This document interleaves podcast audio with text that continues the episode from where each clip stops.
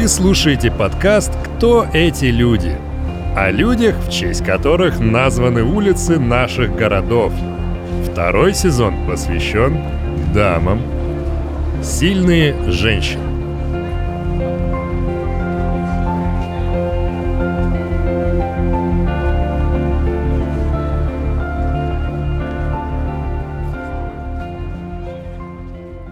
Варвара Степанова. Советский художник-авангардист, дизайнер.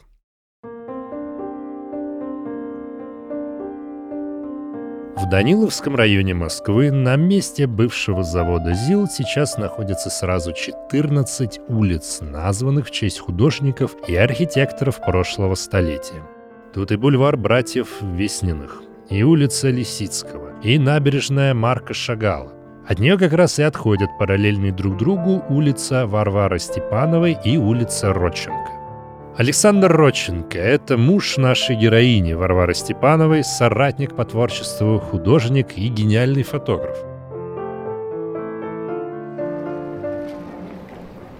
Варвара родилась в литовском городе Каунас, семье чиновника в 1894 году. Из-за работы отцу семейству приходилось часто переезжать, и в начале 20 века судьба закинула Степановых в Казань. По закону жанра, как и все творческие люди, девочка с детства мечтала стать художником и много рисовала. В 16 лет она поступила в Казанскую художественную школу, там влюбилась в начинающего художника Александра Родченко, вышла замуж и сбежала с ним в Москву.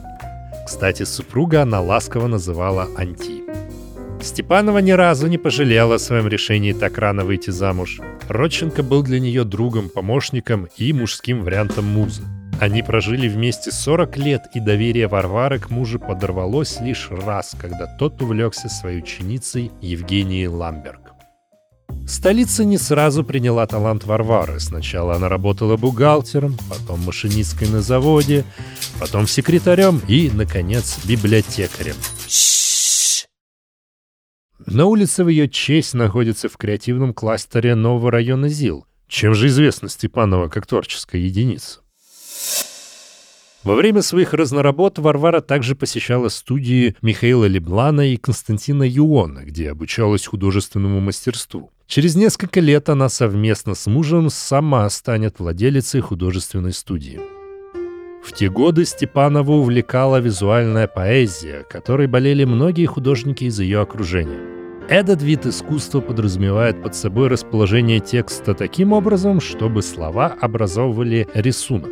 Стихи для своих работ Варвара писала сама. Ей был близок и футуризм с его заумью, то есть э, то, что многие люди тогда называли билибердой.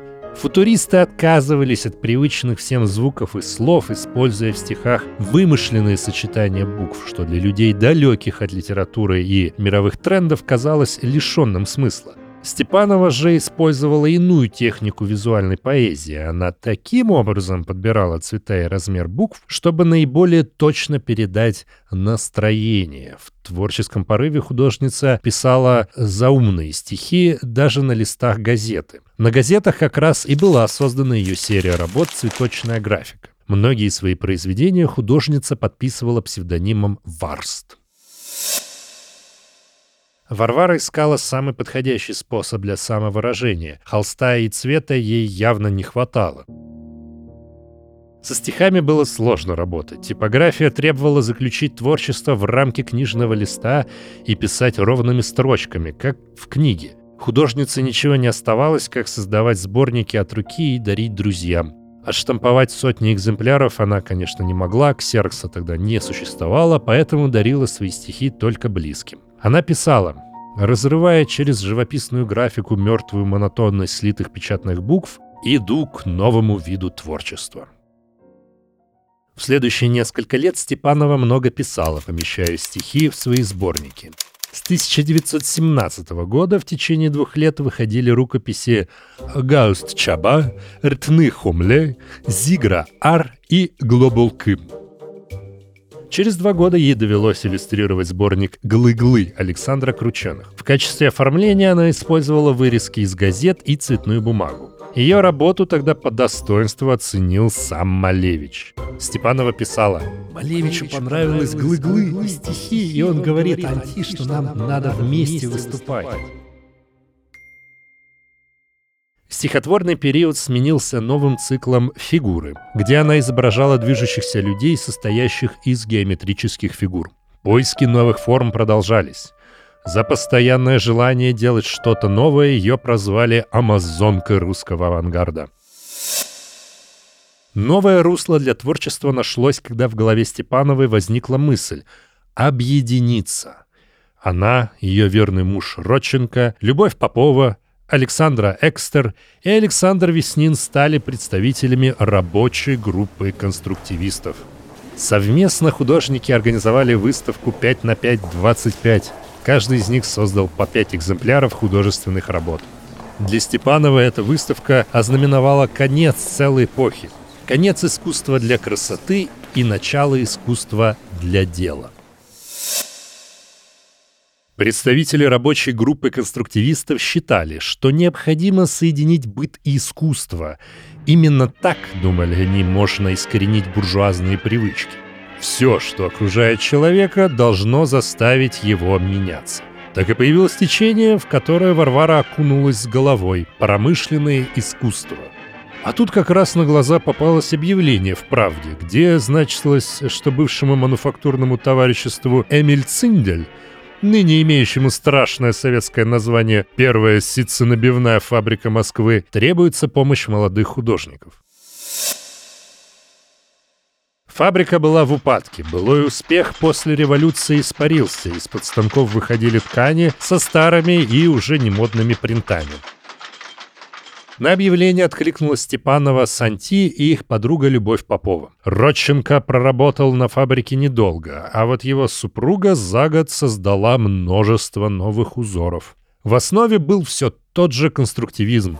Художница считала, что это соответствует духу времени и в целом выглядит неизбито. Она использовала научную тематику, изображение молекул и кристаллов – вот тут творческая душа разгулялась. Никаких ограничений в работе не было, кроме одного. Не должно было быть более трех цветов в одной композиции, так как это было дешевле. По поводу развития промышленного искусства высказывался Осип Брик в журнале «Лев». «Картина умирает что она неразрывно связана с формами капиталистического строя, с его культурной идеологией, что в центр творческого внимания становится теперь ситец, что ситец и работа на ситец являются вершиной художественного труда. Ткани с занятными узорами раскупали с бешеной скоростью, особенно в восточных республиках, где яркие краски пользовались особым успехом. Первая ситценабивная фабрика Москвы вернулась к дореволюционным показателям производства. Через несколько лет узоры Степановой одержали победу на выставке «Бытовой советский текстиль». Художница рвалась служить на благо общества, поэтому, помимо принтов для ситца, создавала одежду для людей разных профессий – медиков, пожарных, пилотов. Так появился термин «прозодежда». Варвара писала «Нет костюма вообще, а есть костюм для какой-нибудь производственной функции. Путь оформления костюма от задания к его материальному оформлению, от функций, которые должен выполнить костюм как прозодежда, как платье рабочего, к системе его покроя. Красота в прозодежде стояла на последнем месте. Главное — функциональность и удобство. Поэтому Степанова особенно тщательно прорабатывала карманы, пуговицы, застежки. И все костюмы были одинаковыми, как для женщин, так и для мужчин. Так художница стремилась показать гендерное равенство всех граждан. Именно она придумала спортивные костюмы с лампасами, которые как бы акцентировали внимание не на половой принадлежности человека, а на движении его тела.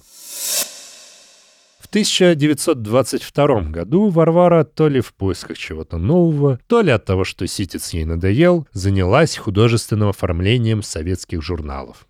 Так она создавала обложки для журнала «Кинофот», в котором публиковался сам Маяковский.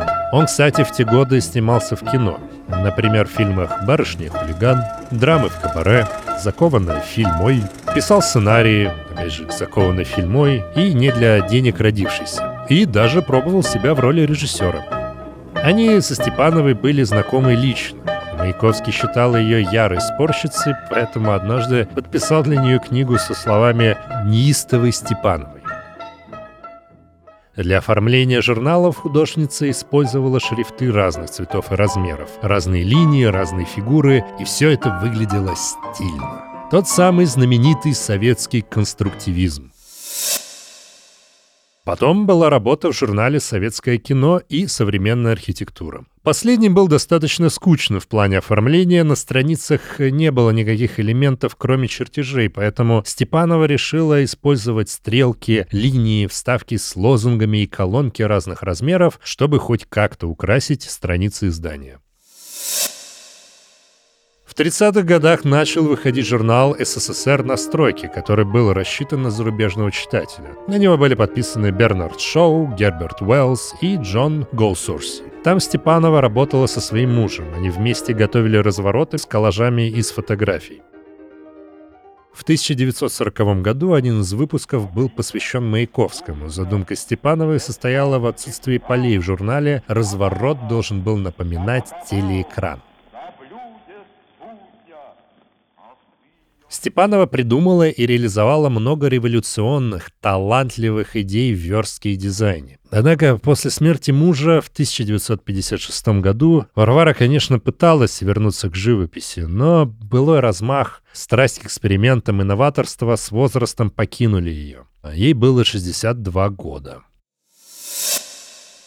Во время работы над оформлением журнала «Советская женщина» Степанова уже не использовала такое разнообразие шрифтов и дизайна. Авангард и игра уступили место соцреализму и строгости. Амазонка русского авангарда перегорела. Ну или просто постарела. Художница скончалась через два года после смерти Александра Родченко. Супруги были похоронены вместе на Донском кладбище.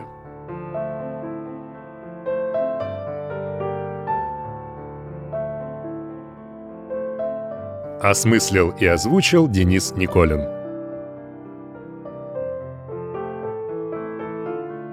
Ищите нас в социальных сетях и приложениях «Скрытые лица». Слушайте бесплатно на нашем сайте hiddenfaces.ru, а также в приложениях Яндекс Музыка, подкасты от Apple и ВКонтакте.